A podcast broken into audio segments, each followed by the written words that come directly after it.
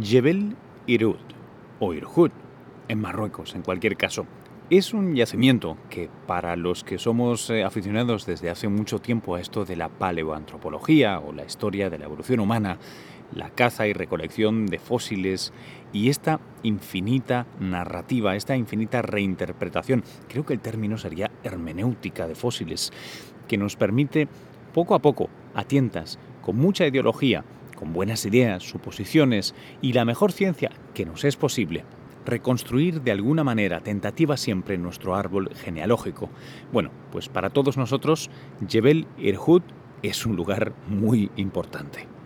Veréis esta semana en un artículo publicado en Nature, el doctor Oblin y sus colaboradores publican lo que, eh, aunque muchos medios han tildado, yo creo que erróneamente, de algo que la propia revista Nature ha publicado bastante erróneamente, porque al menos la ciencia que hay. Bueno, ya sabéis que en evolución humana muchas veces la opinión forma gran parte del artículo científico y eso, aunque sea un asunto desgraciado, es la menos mala de las situaciones que nos queda. En cualquier caso, en Jebel Irhoud se han encontrado unos fósiles. Eh, se sospechaba que había fósiles eh, interesantes desde hacía varias décadas, pero solo ahora se han podido eh, reexcavar, se han podido reinterpretar y se han fechado a la bonita cifra de 315.000 años de edad. ¿Por qué esta cifra sería importante? Bueno, porque sus autores, con Oblin a la cabeza, argumentan, dicen, defienden que estos pedazos de cara, cráneo, mandíbula pertenecen a alguien como tú o como yo, a un Homo sapiens.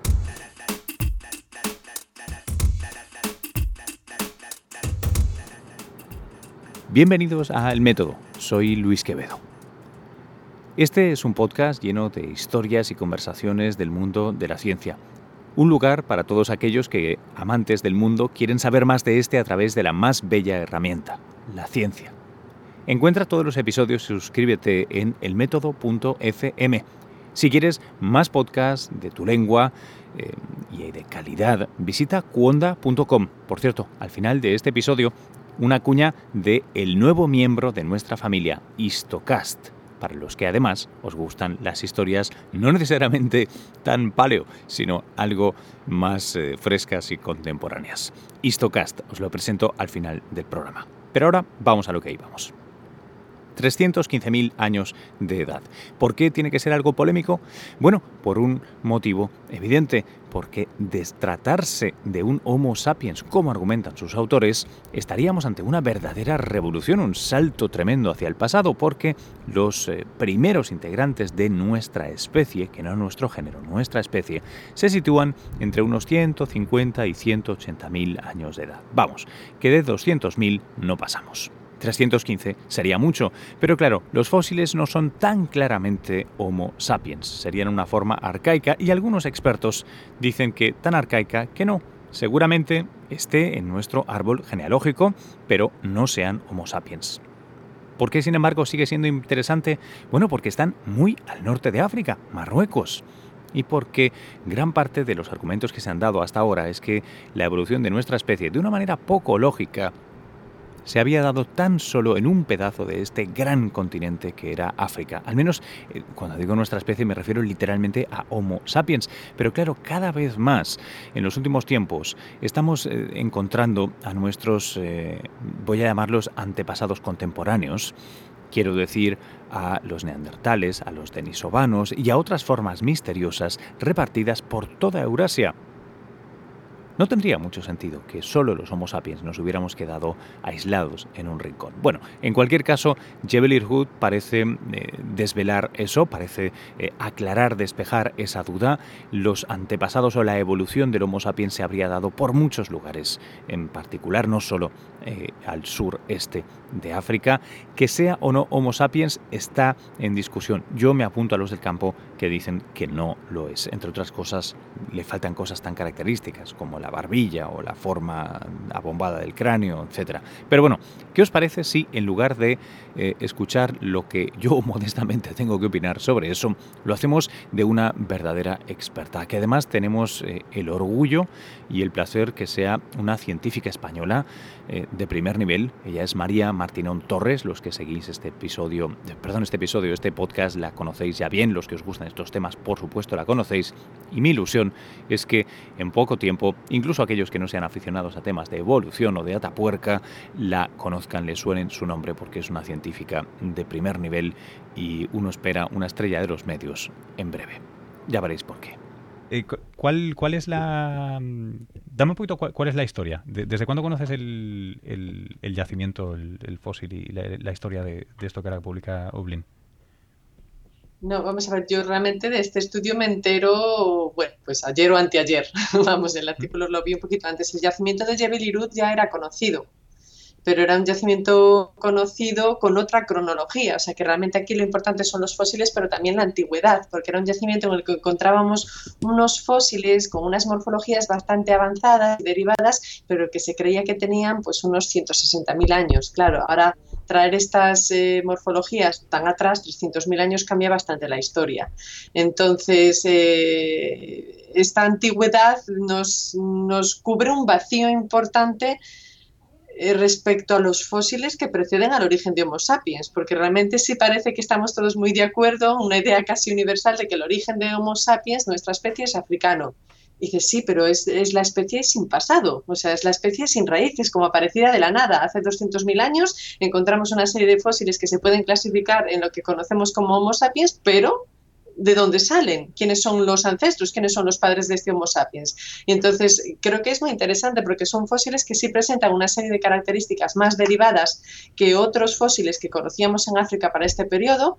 Entonces, de alguna manera sí parecen una transición. Son por primera vez, yo creo, unos fósiles que quizá junto con los de Florisbat que se encontraban en Sudáfrica se pueden ligar de una manera más bien clara y razonable a la especie Homo sapiens. O sea que yo creo que finalmente Homo sapiens ha encontrado su pasado en África. O sea, tenemos ahí a los presapiens y creo que eso realmente es muy interesante. Em, eh, porque cuando tú dices los, los pre-sapiens es porque sé que parte de. Yo sé que los autores, ellos mm, empujan, ¿no? Apretan para que se considere eh, la especie 100.000 años más antigua. O sea, esto es Homo sapiens. Lo que pasa es que está, está en ello. El arcaico, ¿no? Lo estarían trasladando 100.000 años más atrás. Eh, pero esto no necesariamente es así, ¿no? Eso es tu interpretación.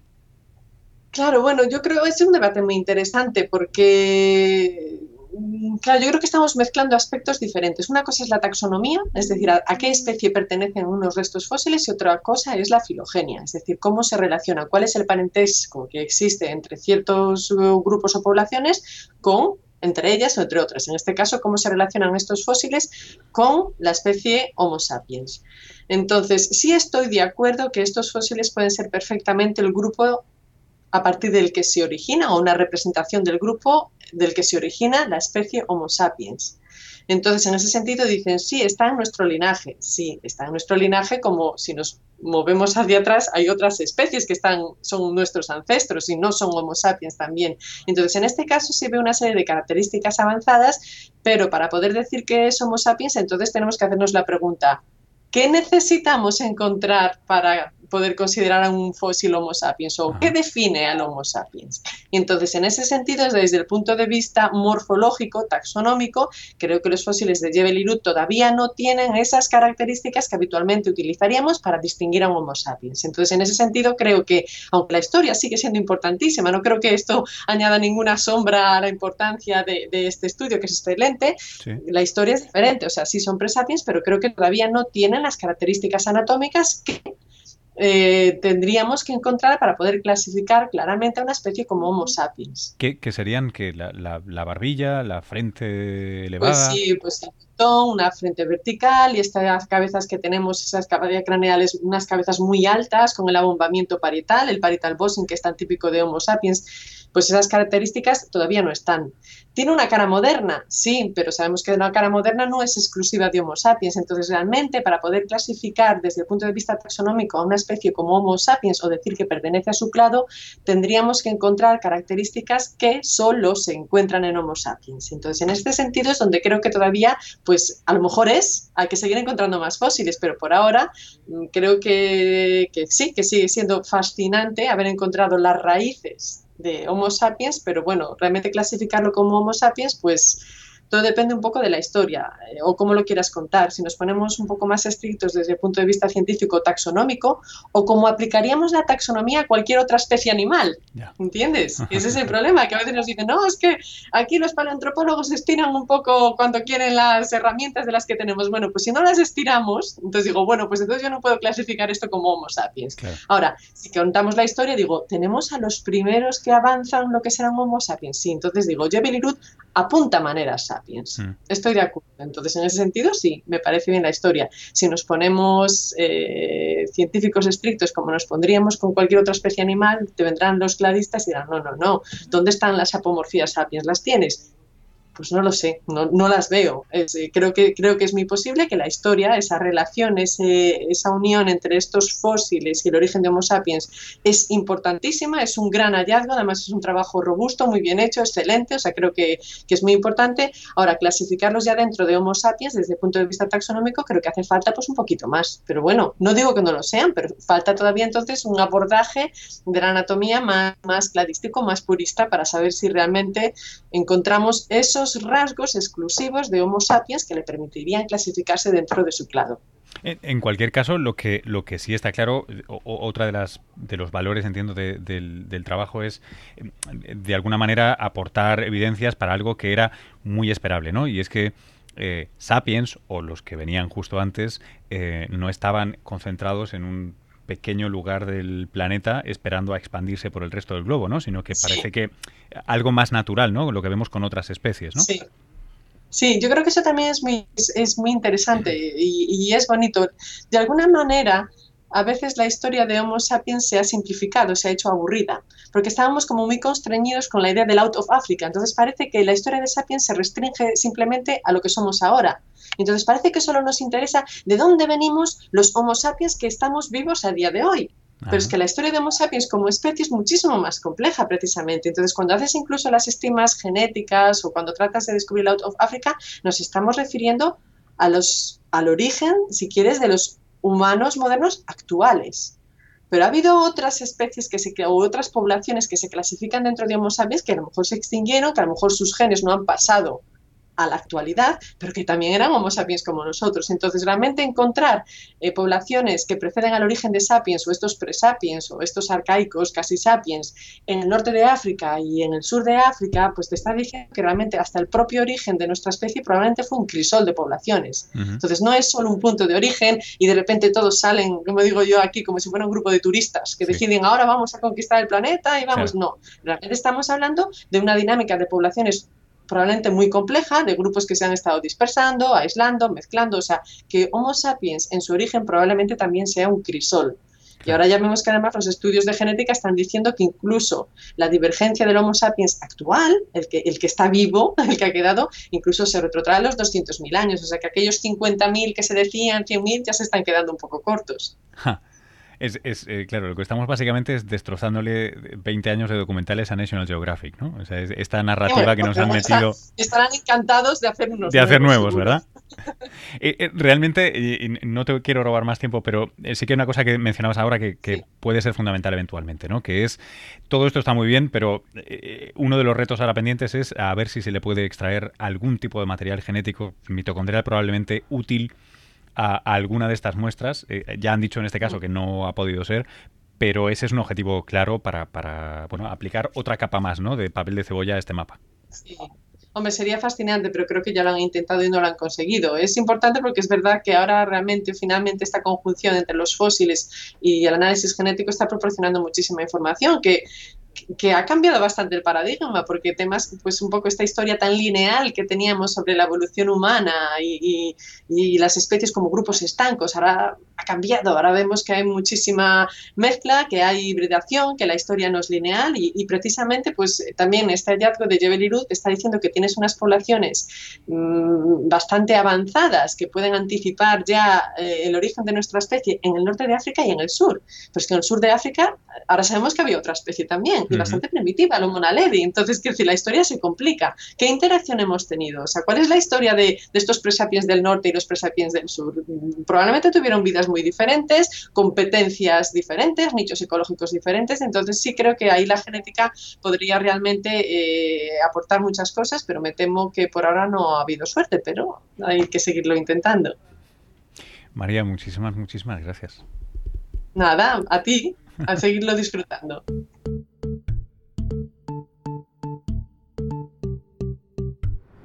Hasta aquí la conversación con María Martinón. Si queréis seguir el debate, os animo a que lo hagamos en la página de Facebook, en facebook.com barra luisqvd. Si queréis en mis redes, sabéis que soy luis-quevedo, eso para Twitter e Instagram, y allí estoy. Pero vamos, los debates siempre mejor en Facebook, ¿no creéis?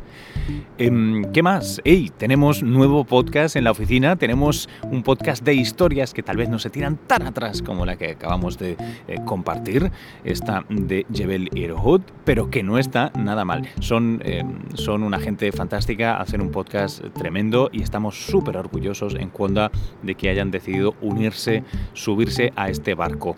En cuonda.com a partir de este lunes puedes encontrar las historias de Histocast. Puedes encontrar más capítulos del método en cuonda.com y además descubrirás Histocast.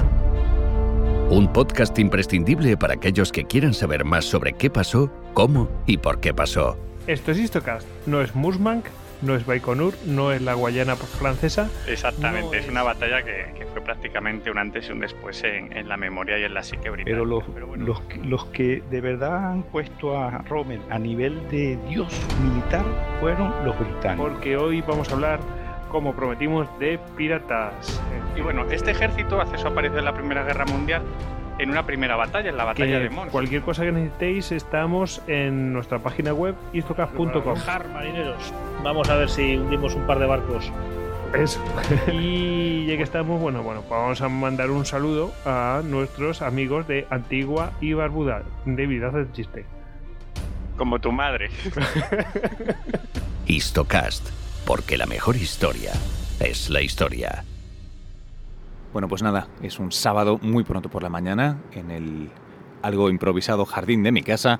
Os eh, me despido ya. Voy a estar esta semana unos cuantos días en Miami en el Emerge, en la conferencia de tecnología eh, hispana de Norteamérica y Latinoamérica también.